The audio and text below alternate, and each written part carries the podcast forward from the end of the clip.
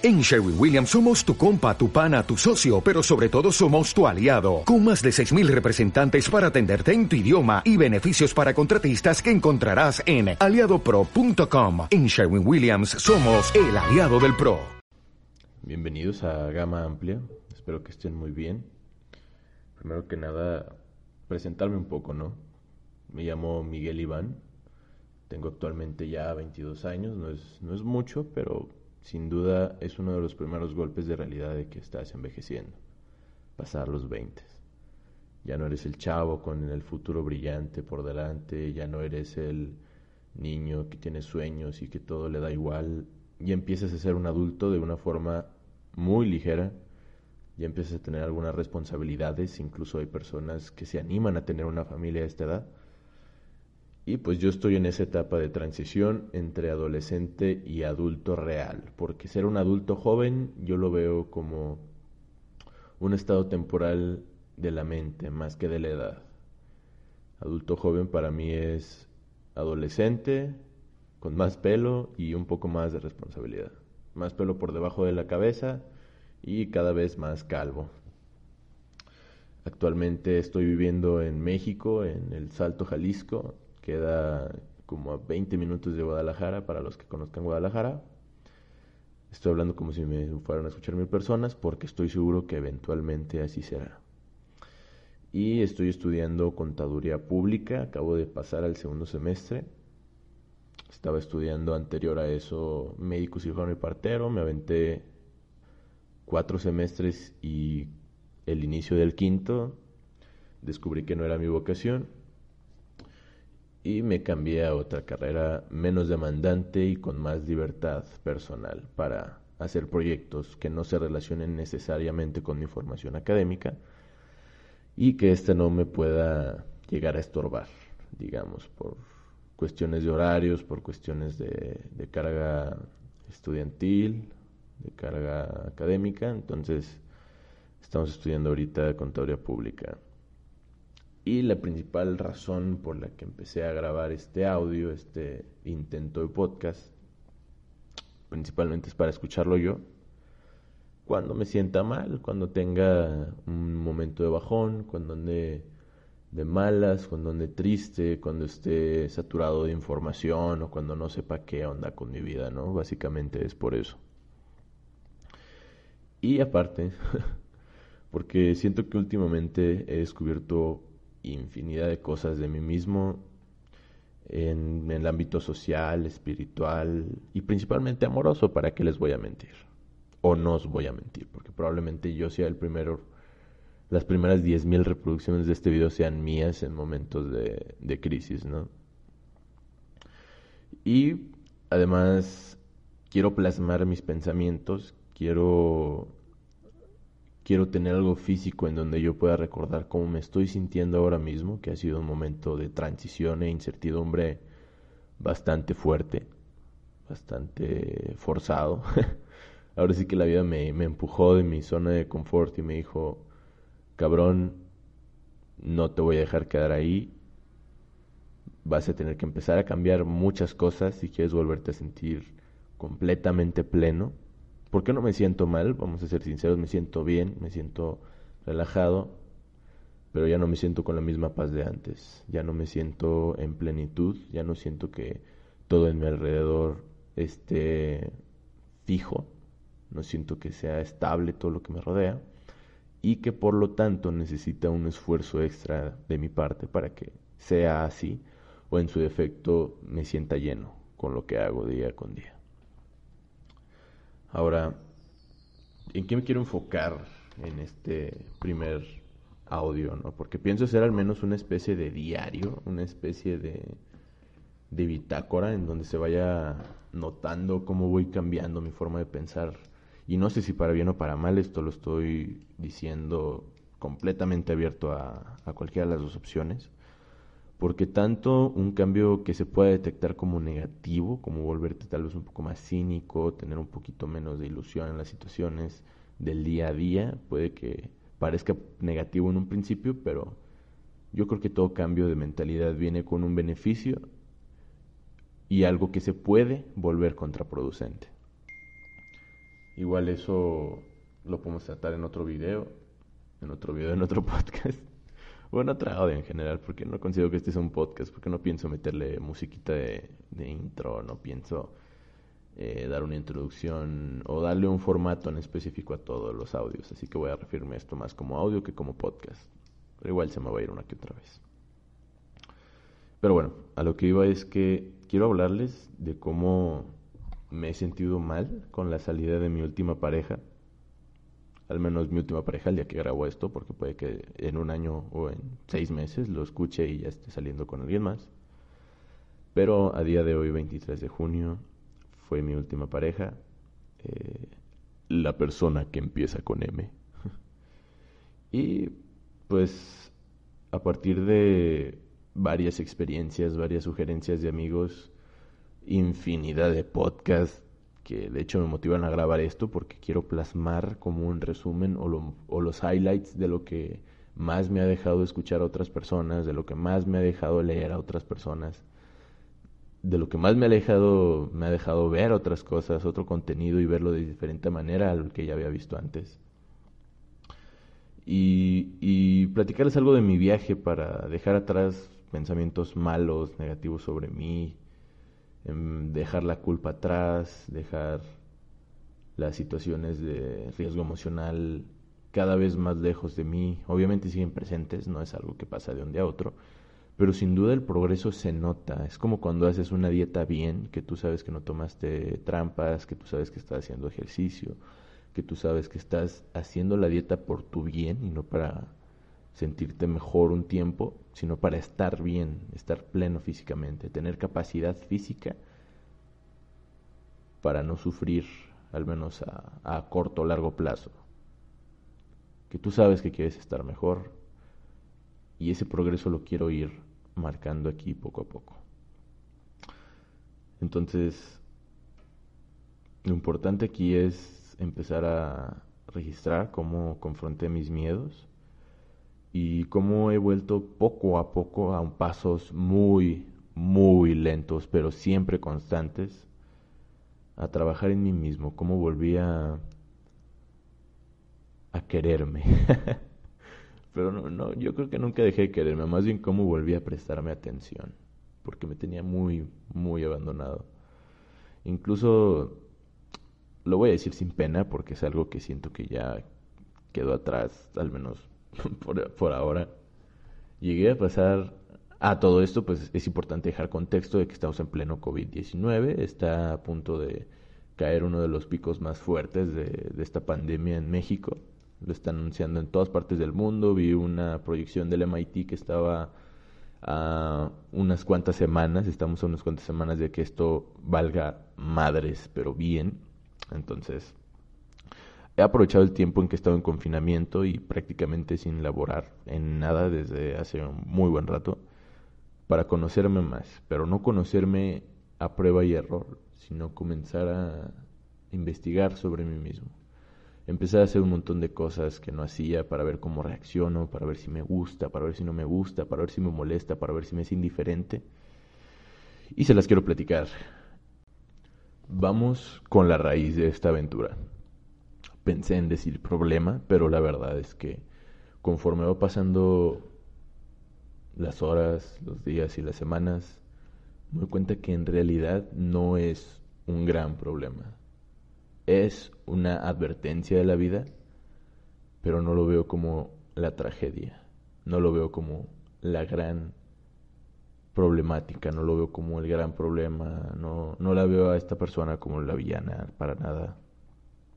Vamos a hablar de cuando mi última pareja me terminó después de un par de años. Ya habíamos terminado una vez anterior a esta, pero esta se sintió real. Esta no se sintió dramática, no se sintió fea, no se sintió irreal. Cada palabra que ella me comentó, yo la sentí, la procesé y la entendí la verdad. Incluso yo, yo tenía cero intenciones de terminar, la verdad. Quería intentar de todo, pero la forma en que me comentó el por qué me dejó tranquilo y satisfecho. Pero eso es irnos un poquito adelante. Vamos a empezar con el día en general, ¿no? ¿Cómo fue este último 4 de junio, me parece? Y empezó muy rutinario, muy, muy rutinario, exceptuando un gran detalle, que precisamente fue levantarme a las 7 de la mañana.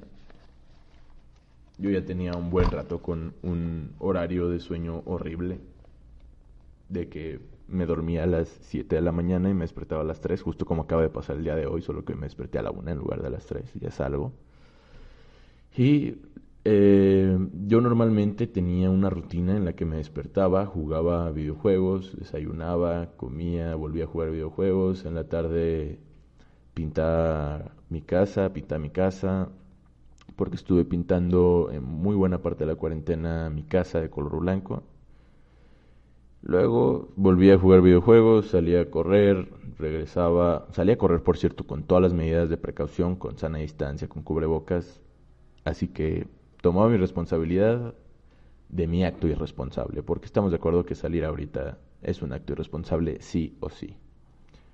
Pero bueno, es, es algo de lo malo que he cometido. Pero ese era un día normal, regresaba del gimnasio, bueno, no del gimnasio, de, de hacer mis ejercicios en la calle. Me bañaba, jugaba un poco más de videojuegos, cenaba y ya más noche. Era prácticamente una costumbre llamarle a mi entonces pareja para que nos contáramos cómo nos fue en el día. Era, era un día normal. Este jueves, 4 de junio, que les voy a contar, comenzó acompañando a un tío que se iba de regreso a su casa a Estados Unidos después de casi cuatro meses de visita. Lo acompañé al aeropuerto para despedirlo, para ayudarle con las maletas, para hacer compañía en general, porque no le costaba nada pero un taxi. Estábamos como a 20 minutos del aeropuerto, no le iba a cobrar ni 100 pesos. Pero pues era un poco más para hacer el acompañamiento, ¿no? Estaba con mi padre y mi tío a las siete y feria de la mañana fuera de su casa timbrando de que ya nos fuéramos. Y la verdad es que yo sentía que el día iba a estar de lo más aburrido.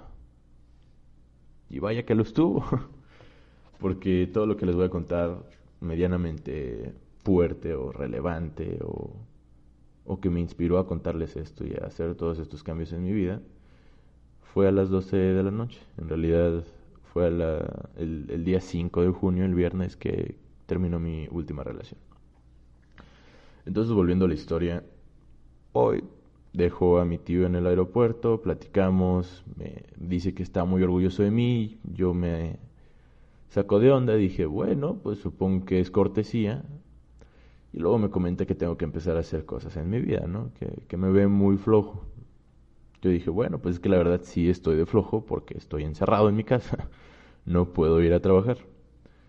Y entonces mi tío se va, me subo a la camioneta y me da un pequeño retorstijón como de, de nostalgia, como cuando de pequeño mis primos venían de Estados Unidos precisamente y se regresaban a sus casas yo sentía esto mismo que sentí cuando se fue mi tío. Fue un sentimiento como de tristeza, pero a la vez algo de alivio por saber que iba a pasar pronto. Eso hizo diferente el día. Entonces el resto del día pasó normal. Yo llego a mi casa, yo desayuno y me da un montón, un montón de sueño, pero para hacer precisamente el esfuerzo de volver a arreglar mis horarios de sueño y de día en general, Decidí no dormir por la tarde, dije voy a llegar a morirme cuando anochezca. Pero anochezca temprano o tarde. En cuanto se vaya el sol, yo me voy a morir en mi cama. Ese era mi plan. El resto del día sí fue algo movido, nada por el estilo de lo de mi tío. Pero pues de hecho, ese día no pinté, recuerdo que, me tomé descanso ese día de, mi proyecto este de pintar mi casa. Y se vino la noche. Se vinieron las 8, las 9 y las 10 de la noche. Yo le había mandado un mensaje hace tiempo a mi entonces pareja, como diciéndole si estaba ocupada o así para platicar temprano, ¿no? Para cumplir con la rutina de platicar temprano y acostarme temprano quería dormir. Estaba muy, muy cansado. La verdad estaba muy cansado. Y me contestó que aprovechara que estaba inusualmente con sueño y que me durmiera de una vez y que no había problema, que platicábamos el día siguiente. Yo de terco le dije, no, no, la verdad es que prefiero irme a dormir después de hablar contigo. Y eso sí es cierto, siempre me dormía más tranquilo cuando hablaba con ella. Entonces, pues ya le, insisto un rato, me dice que está algo ocupada, que le esperé un momentito, le esperé unos 10, 15 minutos, nada fuera del otro mundo, no es como que me tuvo 6 horas esperando. Pero sí me tuvo un ratito ahí como pegando pestaña, ¿no? Porque de verdad yo ya estaba muy cansado.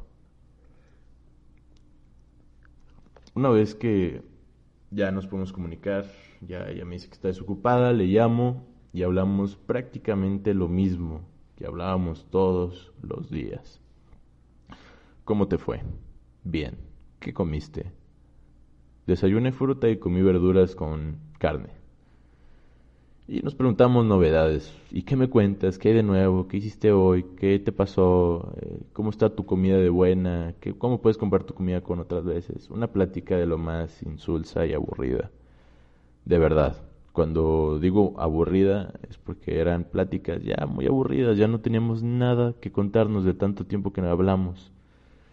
Y pues prácticamente no estábamos haciendo nada nuevo, nada especial, porque nuestros proyectos, principalmente académicos, eran presenciales.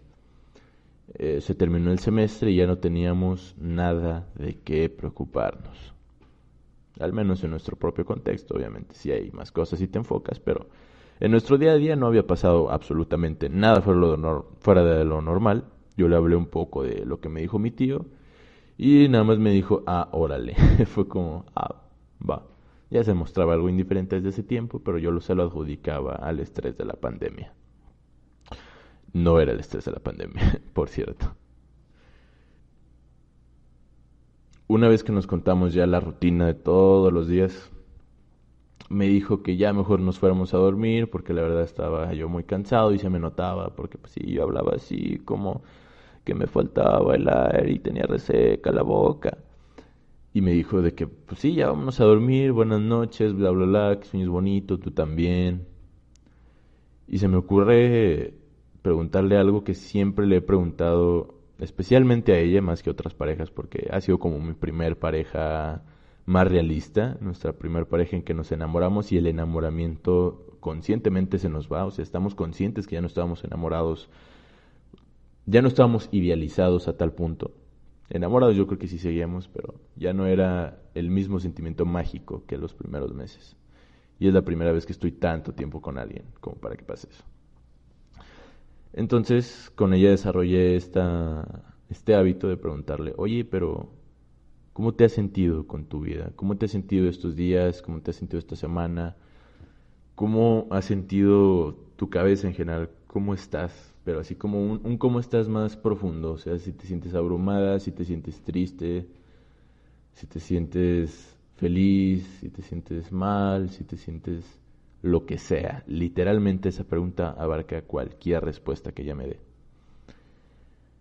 Y su respuesta fue la siguiente. Mm, pues mira. Desde ahí yo dije, ah, ya valió madres, ya me van a cortar aquí en breve, me van a decir que me puso el cuerno, me va a decir que nunca me amó. Eso es lo que pasó por mi cabeza, ¿no? Y a partir de ahí yo supe que algo, algo iba a pasar, ¿no? Algo se venía sabroso, algo, algo fuerte venía, ¿no? Y en ese momento me empezó a palpitar el corazón muy fuerte. Recuerdo perfectamente la opresión en el pecho, que era como... No sé si suene raro, pero era la primera vez en un muy buen rato que me hacía sentir vivo algo que ella me decía. Honestamente. Y me sentí vivo de una manera, no sé si positiva o negativa, pero con miedo. Como cuando un perro te persigue, como cuando sabes que la cagaste y te, y te agarraron, como cuando vas a hacer algo malo y sientes esa presión en el tórax que te dice que no lo hagas aunque tú sepas que no tienes opción o tal vez sí tienes pero tú ya decidiste. Ese mismo sentimiento. Me comienza a platicar que ella tiene un tiempo pensando en muchas cosas dentro de las cuales estaba nuestra relación. Me comentó primero que nada algo de lo más común, que son las razones por las que se termina una relación que era que ya no es lo mismo. Ya ella no sentía lo mismo por mí, yo ya no le provocaba lo mismo. Honestamente yo ya no sentía lo mismo por ella, pero yo lo veo más como parte de conocer a fondo a alguien de verdad que como parte de dejar de amarlo, porque la verdad es que a día de hoy yo le tengo mucho cariño a esa persona, pero sí sentía que la relación definitivamente había cambiado muchísimo, muchísimo de dinámica. Me comentó que ya sentía que estaba súper presionada cuando hablaba por, conmigo porque tenía que cuidar muy bien lo que decía, porque si no yo me iba a enojar. Y que también se, se me notaba a mí muchísimo, que tenía que cuidar muy bien lo que decía yo para que ella no se enojara. Honestamente, al principio yo lo veía como un pretexto absoluto para ver, ver cómo me terminaba. Pero eventualmente empecé a agarrar el rollo y me di cuenta que aunque puede ser que sea así, ella estaba en su completo derecho de comentarme que no quería seguir conmigo por cualquier razón. Pero igual al momento yo decía, ah, qué pedo, está buscando cualquier pretexto para terminarme.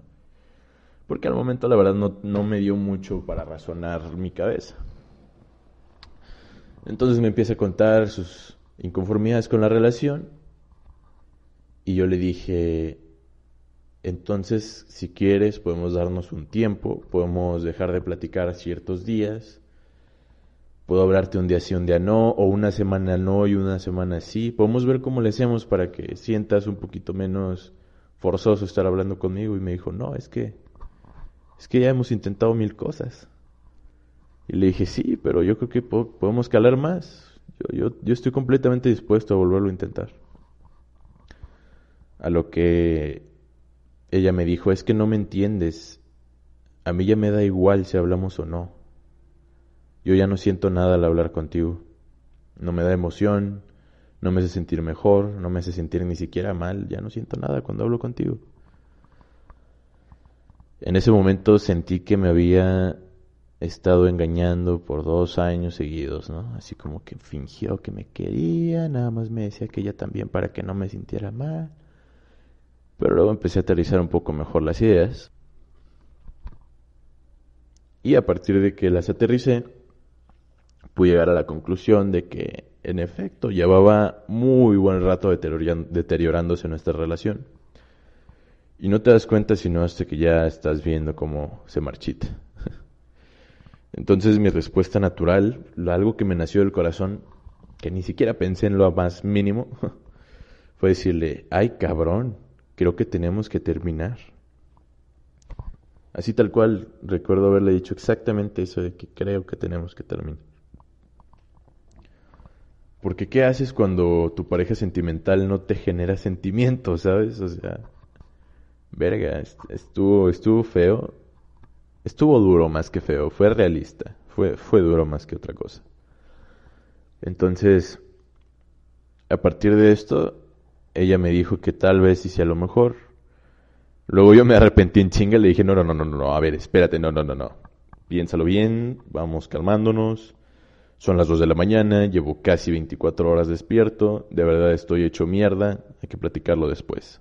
Y me dijo, sí, si quieres lo platicamos mañana. Y le dije, no, a ver, espérate. Si tú ya me estás diciendo esto es porque tienes un tiempo sintiéndote así. Y me dijo, sí, la verdad es que sí, pero me estaba reprimiendo. Y dije, entonces, lo hablemos mañana, pasado o en dos semanas, va a ser la misma conversación. Me dijo ella, sí, probablemente es que sí sea la misma conversación cualquier día. Y empecé a llorar un poco, la verdad, empecé a soltar algunas lágrimas, empecé, se me empezó a cortar la voz. Se me empezó a ir la voz, empecé a tartamudear un poco, estaba muy nervioso, yo no quería que termináramos, pero tampoco quería tenerla a la fuerza. Entonces tenía un conflicto interno muy fuerte en el que yo no sabía si era lo correcto persuadirla para seguir un tiempo más, hacerla sentir mal por terminarme por teléfono o simplemente lo más sencillo y lo más sano, dejar que ella tomara una decisión, que tuviera el mismo poder que tenía yo y hacer ecuánime la relación, que los dos tuviéramos una palabra importante y definitiva porque si no, su palabra iba a quedarse como una sugerencia, una relación ajena, ¿no? Y me decidí por lo último, decidí darle por completa, completa autonomía, darle poder, algo que seguramente le había estado quitando mucho tiempo sin darme cuenta, o dándome cuenta pero dejándolo escondido. Y decidí tomar su decisión como la decisión final, decidí tomar sus sentimientos como el diagnóstico final de esta pasada relación. Y seguimos hablando muchas cosas, le pregunté qué cosas le molestaban de mí, le comenté las cosas que a mí me molestaron mucho de ella. Y ella también las que les molestaban mucho de mí, ¿no? Nos platicamos un poco de todo, le hice preguntas, me fuiste infiel, me dijo que no. Eh, a partir de cuándo empezaste a sentir algo diferente, me dijo cuándo. Le pregunté si alguna vez se sintió enamorada de alguien más mientras estábamos saliendo y me dijo que una vez, la primera vez que terminamos. Le pregunté un poco de todo. Me lo contestó muy tranquila, muy calmada, hizo chistes. Los dos hicimos chistes, no la voy a incriminar porque los dos hicimos chistes mientras esto pasaba. Era como era como ir caminando por un paso de fuego alrededor de nosotros pero estábamos algo tranquilos porque sabíamos que ya íbamos a salir de ese camino de fuego. Y lo único malo para mí, porque la verdad es que yo no quería terminar, siendo completamente honestos, lo único malo para mí en ese momento es que nuestras salidas se bifurcaban, se iban a lugares diferentes, nos separábamos para salir de ese camino de fueguito, ese camino de abrasador y muy, muy hostigante fuego. Entonces, poco a poco se fue calmando la conversación y cerca de las 2, 3 de la mañana me llegó un, ataque de tristeza fuerte. La verdad es que empecé a llorar de forma muy descontrolada. muy descontrolada. ¿Por qué? Porque me dijo muchas cosas que me hirieron. Me dijo que me había idealizado mucho, que yo no era el hombre que ella pensaba que iba a ser. Y eso me pegó muy feo porque ella me contó muchas veces cómo se sentía sobre mí y qué opinaba de mí. Y yo sí me sentí identificado con esa persona que ella describía. Siempre me platicaba que tenía muy buen humor para las cosas, que sabía cómo llevar las situaciones difíciles, que me veía muy maduro y muchas cosas que pienso no comentar porque me da tristeza acordarme de las palabras, honestamente es algo que no he superado todavía ese momento. Pero me pegó más eso que terminar porque yo sí me identificaba como esa persona, como esa persona en la que puedes confiar cuando te sientas mal, como alguien que sabes que va a estar ahí como pilar cuando todo se derrumbe. Y eso me pegó más, pero luego me di cuenta que vivir a la expectativa ajena es como no vivir. Es algo que me di cuenta después, ya que estuve un poquito más calmado y dije, ok, no es culpa suya haberme idealizado, pero muchísimo menos es mía el no haber cumplido su expectativa. Porque todos somos seres humanos, todos tenemos expectativas de cosas, de personas, de situaciones, de ideas, de todo. Pero no responsabilizamos nunca, o al menos no deberíamos responsabilizar a la persona a la que idealizamos por no cumplirla. Entonces, ella no me lo dijo en forma de reclamo, me lo dijo en forma de explicación del por qué ella estaba sintiéndose así y haciendo eso que estaba haciendo, que era terminar nuestra relación. Y pues ya eh, yo, yo caí en llanto, yo rompí, me rompí por completo y empecé a llorar bastante fuerte. Le mandé un mensaje a un amigo en esa hora de la noche, afortunadamente estaba despierto. Le dije, oye, güey, ¿sabes qué? ¿Crees que podamos platicar? Necesito hablar con alguien en breve, güey. Simón, márcame si quieres. Le marco, le digo, oye, ¿te acuerdas de Mary? No, Simón, ¿cómo va? ¿Qué cuenta? No, pues ya terminamos. Me dijo, no mames. Y dije, no, pues sí, güey, sí, mamo. Sí, ya valió verga. Y empezamos a, platicar historias de desamor, ¿no? Él me, reanimó con una, una, historia de cómo fue su rompimiento y cómo se siente ahora. Y, y, dije, bueno, si este compa se sintió mejor, tenemos muchas cosas en común, yo me voy a sentir mejor eventualmente. Eso me ayudó mucho a aterrizar ideas y sentimientos. Entonces, a partir de ahí yo empecé a combatir conmigo mismo más que con la idea de ella. Y me rodeaba la culpa con cada cosa que yo decía, pensaba, hacía o sentía. Sin dudas, la culpa, la decepción, el autodesprecio fueron mis peores enemigos y han sido mis peores enemigos en las últimas semanas, porque esto tiene tres semanas que pasó. no tiene prácticamente nada. Y los he ido combatiendo con realismo. Los he ido combatiendo viendo todo de forma más objetiva. Dándome cuenta que cuando termina una relación no hay un villano, a menos de que te ponga el cuerno, te golpea, y si es un completo cabrón o cabrona. Pero si se termina por mera situación de falta de amor, no hay un villano, son situaciones que se dan en la vida mil y un veces. Somos millones y millones de personas en el mundo y más del 99.9 y síguele contando por ciento ni siquiera sabe que existe si no te ama. Y eso no hace que el 99% sean malos, ¿verdad? Por el hecho de no quererte. Y si bien tú ya tuviste una historia con esta persona, más que sentirte abrumado o mal por ya no tenerla, deberías sentirte agradecido por haber sentido algo tan real y tan humano y tan bello. Así lo fui combatiendo el autodesprecio y, y la culpa, pero también comencé a tomar responsabilidades que yo se las adjudicaba a las circunstancias y a sus padres principalmente. ¿Por qué a sus padres? Porque siempre que yo le invitaba algo pedía permiso y no la dejaban, o cuando ya le invitaba algo de por sí estaba castigada, y un montón de situaciones que me hacían sentir que la culpa era de sus padres. Pero una vez que comencé a hacer la recapitulación más realista me di cuenta que yo mismo suscité muchas situaciones para que ella no pudiera salir conmigo. Y también ella tuvo responsabilidad como cualquier equipo, incluso siendo dos personas, la responsabilidad se comparte casi siempre. Y no porque ella haya cometido errores a propósito, sino porque situaciones que ella misma provocó, pues nos limitaron mucho como pareja. Igual que situaciones que yo provoqué. Entonces, fui tomando más la batuta como responsable de este de esta ruptura, de este rompimiento y me cambió completamente la forma de ver las cosas, porque poniendo el ejemplo más fácil que les puedo poner, volví a ver 500 días con ella o 500 of 500 Days with Summer y y la verdad es que la vi completamente diferente, güey, ¿sabes? O sea, antes yo veía a Tom como mi versión más romántica, mi versión ideal. yo quería ser como Tom, quería soñar como Tom, quería amar como Tom amaba. La volví a ver y me di cuenta de todo lo mal que está en esa película del amor, pero ellos mismos lo critican, ellos mismos te dicen, oye, güey, esto está mal, Tom se siente así porque piensa mal. Tom tiene muchísimas ilusiones irrealistas. Por favor, no seas como este cabrón.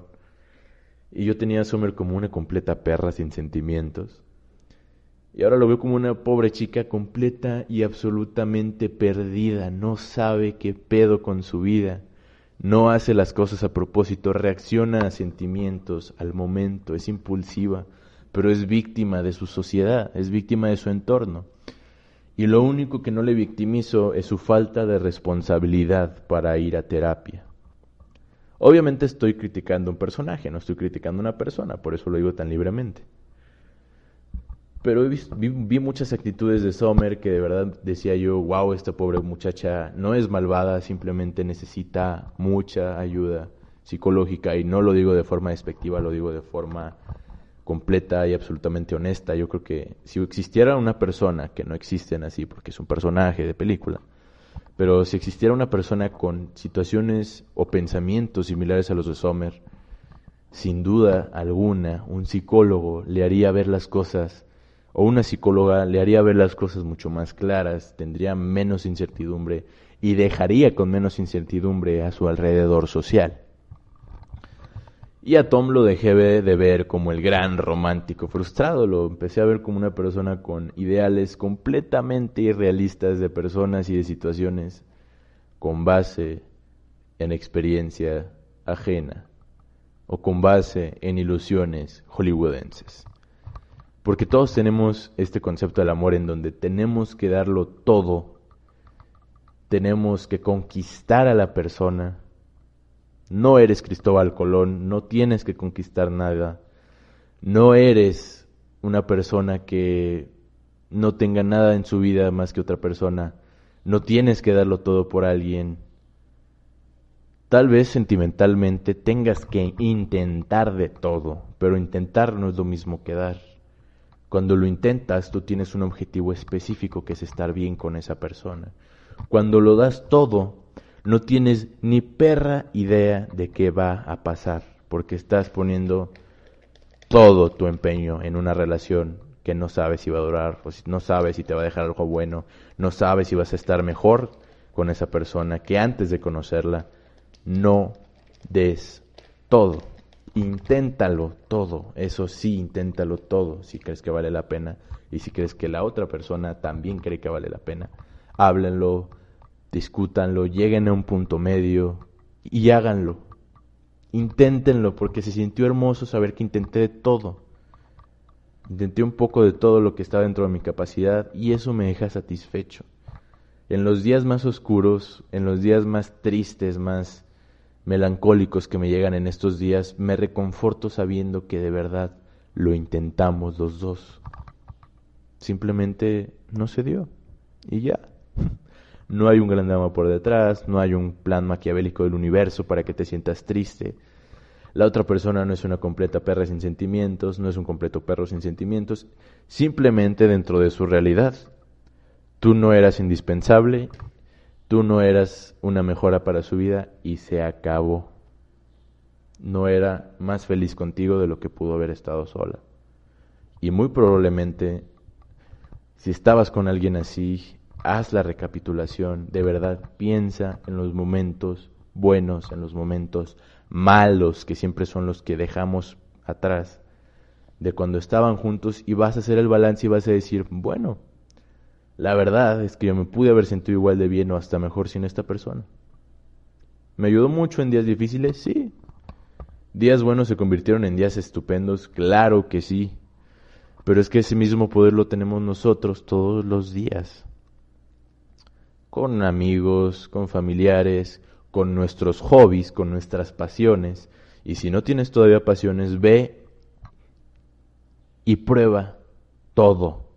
Toma cursos de pintura, toma cursos de dibujo, toma cursos de lectura, de escritura, de matemáticas, de arte, de geometría, no sé, de, idiomas, de geografía, de medicina, de lo que quieras. Toma un curso de lo que quieras. Si no te gusta, déjalo y prueba otra cosa y ve probando una y otra y otra hasta que alguna te haga sentir vivo. La que te haga sentir vivo, la que te haga sentir que ese día mejoró haciendo eso, ya chingaste, ya encontraste un hobby, ya encontraste una pasión. Y si aplicas esta misma técnica con parejas, alguien que te haga sentir más vivo, no que te haga sentir bien, porque bien ya tienes que estar para estar en una relación, que te haga sentir mejor, que sea un aporte, que sea un extra, que sea un sentimiento agregado a tu bienestar previo. Ahí es. Esa es la persona. Y si no resulta ser, ni modo. No estés buscándola, solita va a llegar esa persona si tú sigues tu vida de acuerdo a tus gustos. Porque si a ti te gusta el macramé y no has encontrado a nadie que le guste el macramé, ve a círculos donde les guste el macramé pero no vayas con la intención de conocer a alguien, ve con la intención de aprender de las personas. Y esas personas van a aprender algo de ti.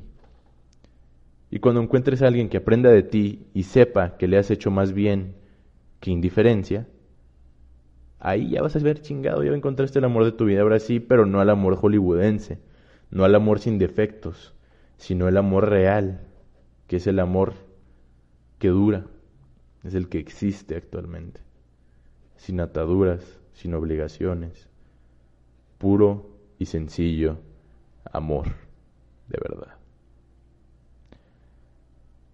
Ahora tienes que empezar a amarte. Porque a mí me costó, me ha costado mucho. De hecho, ni siquiera estoy seguro de que ya me amo por completo, pero ya me caigo bien. ya es algo, ya, ya me caigo bien, ya me tolero. Me, me agradan cosas que yo hago y cosas que yo digo. Y eso lo haces a partir de conocerte, a partir de conocerte y empezar a aceptar cómo reaccionas, empezar a aceptar cómo eres, cómo piensas, cómo sientes, cómo te ves, Y todo en conjunto va a permitir que te ames a ti mismo. Suena fácil, no lo es. Llevo 22 años intentándolo de forma inconsciente, 10 intentándolo de forma más consciente. Y aún no lo logro, pero el avance sin duda está ahí. Y pues, ¿qué, qué sigue, no? ¿Qué pienso que pueda pasar en mi futuro a partir de, de este pensamiento, a partir de estos cambios de mi mentalidad? La verdad es que no tengo ideas claras, eso también me falta aterrizarlo, pero me siento más interesado en mi día a día. El día siguiente me parece más algo que quiero vivir que algo que me asuste. Envejecer ya no me da tanto miedo, cada vez me da menos miedo. La muerte me da menos incertidumbre cada vez porque no lo veo como la etapa cumbre de mi vida, sino lo veo como el final de una historia o de un ciclo. Entonces sigue continuar progresando, procesando conceptos, aplicando nuevos aprendizajes a mi vida y, vivirlos. Y ahora que hablé este tema me siento aliviado, me siento más tranquilo que antes de haberlo grabado. Y la verdad es que me siento bien. Espero que nunca llegue a escuchar esto mi exnovia porque qué pinche oso la neta.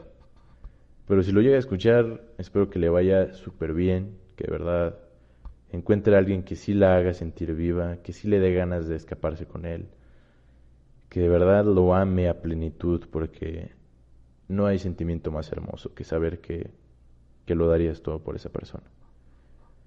Espero que lo encuentres, espero que si yo estoy escuchando esto un año, dos años o algunos meses o semanas o días después, yo esté mejor esté más feliz, me quiera cada día un poco más que el anterior y tenga un poco más claro mi futuro. Eh, no tengo nada más que contar. La verdad es que sobre este tema podría darle mil vueltas a mil cosas que pasaron, pero yo creo que esto es lo más importante. Esto es lo que me nació contar en cuarenta y tantos minutos. Así que hasta aquí le voy a dejar por ahora. Esto es gama amplia. Le voy a poner así porque voy a hablar de un montón de mamadas, de un montón de enfoques. El siguiente tema que quiero tratar es la formación profesional y la mentalidad. Le puedo poner algo así como mentalidad y formación profesional. De hecho, lo voy a anotar y todo el pedo. Mentalidad y formación profesional.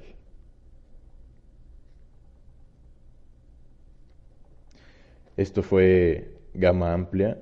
Yo soy Miguel Iván. Vamos a hablar de mentalidad y formación profesional en la siguiente, en el siguiente audio, porque todavía no puedo caracterizar esto como, como un podcast. Es un audio de un güey hablando, diciendo cómo se siente. Entonces, hasta aquí la dejamos. Miguel, yo sé que vas a escuchar esto después. Si lo estás escuchando, probablemente es porque te sientes decaído o porque te quedaste sin audios en, en Spotify, sin podcast. Cualquiera de las dos situaciones, cabrón, yo sé que avanzaste mucho, a todísima madre que te puedas ver al espejo y te veas mejor cada vez, no solo física, sino espiritualmente. Si estás en pausa o si te topaste con un bache, cabrón, tú y yo sabemos que hemos salido de baches más perros. Se nos ha ido gente que amamos, y no hablo de mi exnovia, hablo de familiares que han fallecido, amigos muy cercanos que han fallecido lo tomamos como una bendición, lo tomamos como un descanso para ellos, lo tomamos de la mejor forma que lo pudimos tomar y seguimos adelante. Tú sabes que lo que se venga va a estar de la verga de cabrón, pero tú vas a ser la mera verga de cabrón para, para sobrepasarlo. Que estés bien y nos vemos el siguiente diluvio. Algo importante, algo importante que quería agregar es que fue una patada de realidad, porque el hecho de que yo amara tanto a esta persona y que saliera voluntariamente de mi vida fue como una advertencia de la vida de que, oye, güey, neta, esta persona te quiso mucho y se fue voluntariamente de tu vida. No se la llevaron, no lo obligaron. Ella vio que era mejor para sí misma alejarse de ti, entonces fue como, güey, tienes un chingo de cosas que mejorar. Y no solo para volver con ella o algo por el estilo, sino como para si llego a conocer a alguien que me haga volver a sentir así, yo quiero que ella se quede por mero gusto de estar conmigo, no por el enamoramiento, no por las sensaciones, sino porque de verdad diga, wow, este cabrón tiene mucho que aportarme a mi vida y yo le quiero aportar a su vida. Eso era algo importante que quería comentar. Que fue un baldazo de agua fría de que, güey, tu realidad no le gusta a la gente que quieres en tu realidad. Así que o cambias tu percepción o cambias tu realidad. O cambias de personas que quieres en tu vida. Entonces, según yo elegí la primera, según yo estoy cambiando a mejor, pero igual siempre estamos abiertos a opciones.